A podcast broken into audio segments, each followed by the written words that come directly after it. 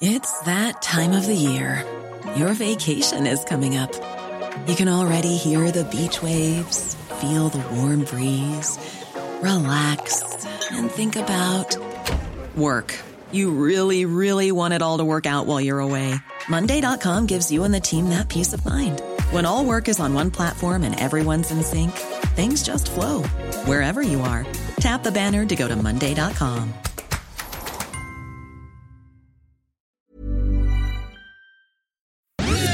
Dixo presenta Factor Kaiser con Max Kaiser. Dixo is back. Información trascendente con Max Kaiser. Factor de cambio. Factor Kaiser. Tema número uno. Su radioterapia dentro de 11 meses, joven, dice el. Tema número dos. 70 pesos de ISR con salario mínimo anterior. 495 pesos con el de hoy. Tema número tres. Se duplica el huachicol en sexenio de López. Otro gran fracaso. Esos son los tres temas que vamos a ver el día de hoy en el episodio 158 de Factor Kaiser. Hoy es lunes 29 de enero. Arranca una nueva semana que seguro estará llena de noticias importantes de las que tenemos que estar muy pendientes para ir construyendo poco a poco ese criterio que nos lleve a tomar una de las decisiones más importantes de nuestra vida democrática en este país. La decisión que tenemos que tomar juntos el 2 de junio. Por eso es importante que me ayudes a compartir esto por todos lados. Te suscribas aquí abajo y le mandes este contenido a quienes crees que deben mejorar su criterio, completar su criterio para tomar una buena decisión. Acompáñame a ver los tres temas de hoy. Tema número uno. Su radioterapia dentro de 11 meses, joven, dice el Factor Kaiser no nos vamos a cansar, no vamos a dejar pasar una sola noticia grave sobre la tragedia en la que el obradorato convirtió el sistema de salud pública. Mientras gastan 400 mil millones de pesos por encima de lo presupuestado en el tren militar o queman más de un billón de pesos de transferencias a Pemex para mantenerlo apenas flotando, el sistema de salud pública en México se cae a pedazos. Una nueva prueba de esto surge de una nota de hoy del periódico Reforma. A pesar de tener una mortalidad de 330 personas con cáncer al día, sí, 330 personas con cáncer al día, la programación de radioterapias en el IMSS tiene una lista de espera de 11 meses. Así lo reconoce el propio instituto. La situación es revelada por el Seguro Social en el diagnóstico Programa Nacional de Adquisiciones de Aceleradores Lineales 2024, en el que advierte la obsolescencia de sus equipos, principalmente en la zona centro del país, occidente y norte. El estudio, incluido en enero en las carteras de inversión de Hacienda, alerta que la situación se refleja en el déficit de atención de los servicios.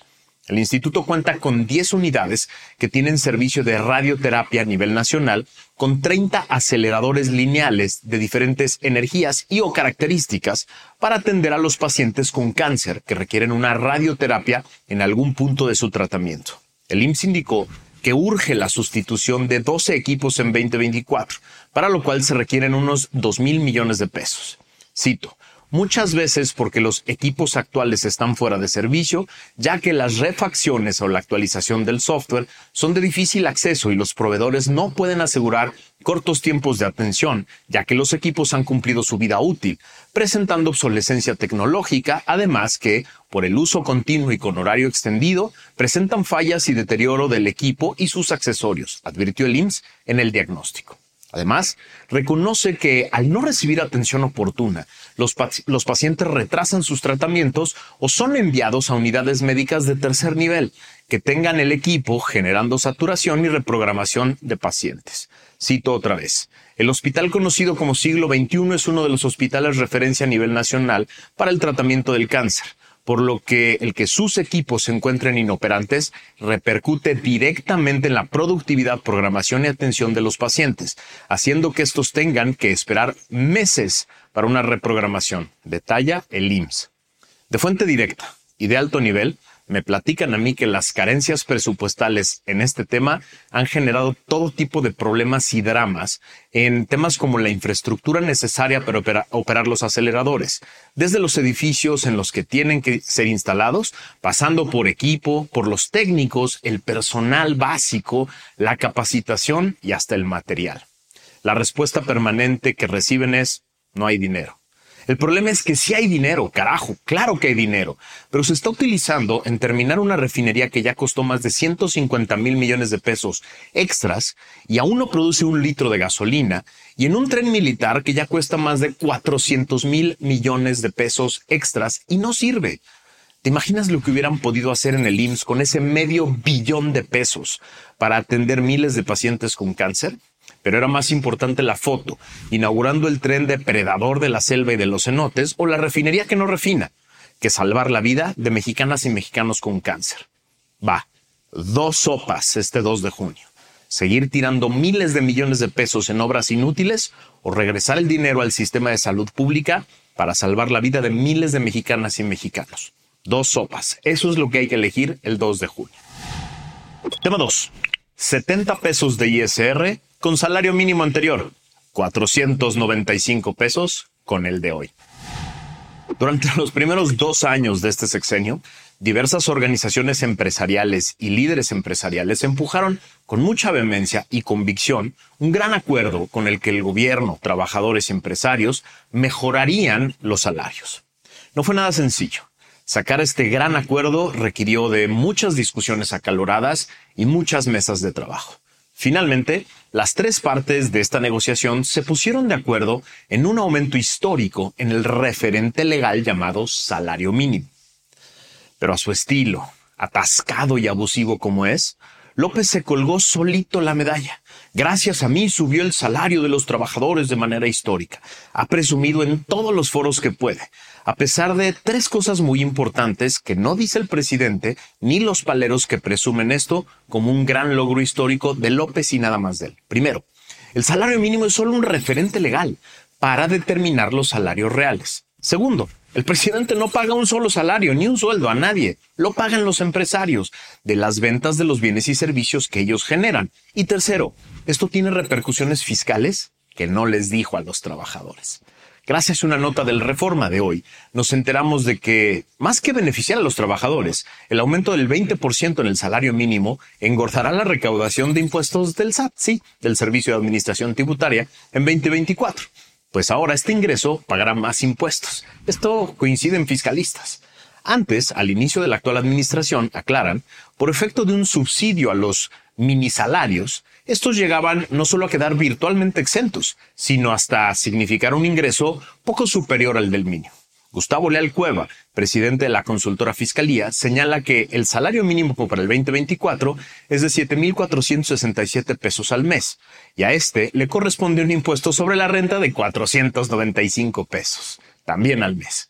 En el 2023 el mínimo era de 6.223 pesos mensuales y solo pagaba 70 pesos de ISR, debido a que recibía un subsidio al empleo o crédito al salario de 294 pesos al mes, el cual para el 2024 ya no se concede a ese nivel salarial.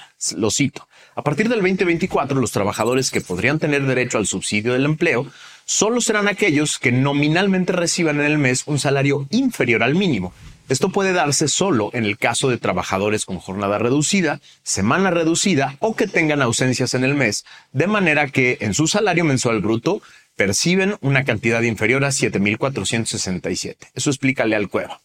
Hay una depreciación fáctica del subsidio al empleo que se venía dando en los últimos años por efecto de las alzas en el salario mínimo en la actual administración. Enfatiza. Sigo la cita pero también es porque, a diferencia de la tarifa del ISR, para la cual prevé un mecanismo de actualización de cantidades a pagar conforme a los índices inflacionarios, la tabla del subsidio al empleo no se actualizó, añade. En síntesis, López presume el salario extra de los trabajadores como logro propio. Él no lo paga. Exige aplausos y reconocimiento, mientras Hacienda les muerde el 40% del aumento real que va a acabar en gastos de campaña para promocionar a su candidata. No le pierda este miserable. Yo no sé tú, pero yo, cada que pago impuestos en este pinche gobierno, hago un coraje que, que no tiene precedentes. No, nunca es bonito pagar impuestos, pero pagárselos a un gobierno que los regala en gastos de campaña, que los despilfarra en obras inservibles y que no los lleva a cosas tan importantes como la salud, duele y duele mucho más que en sexenios anteriores.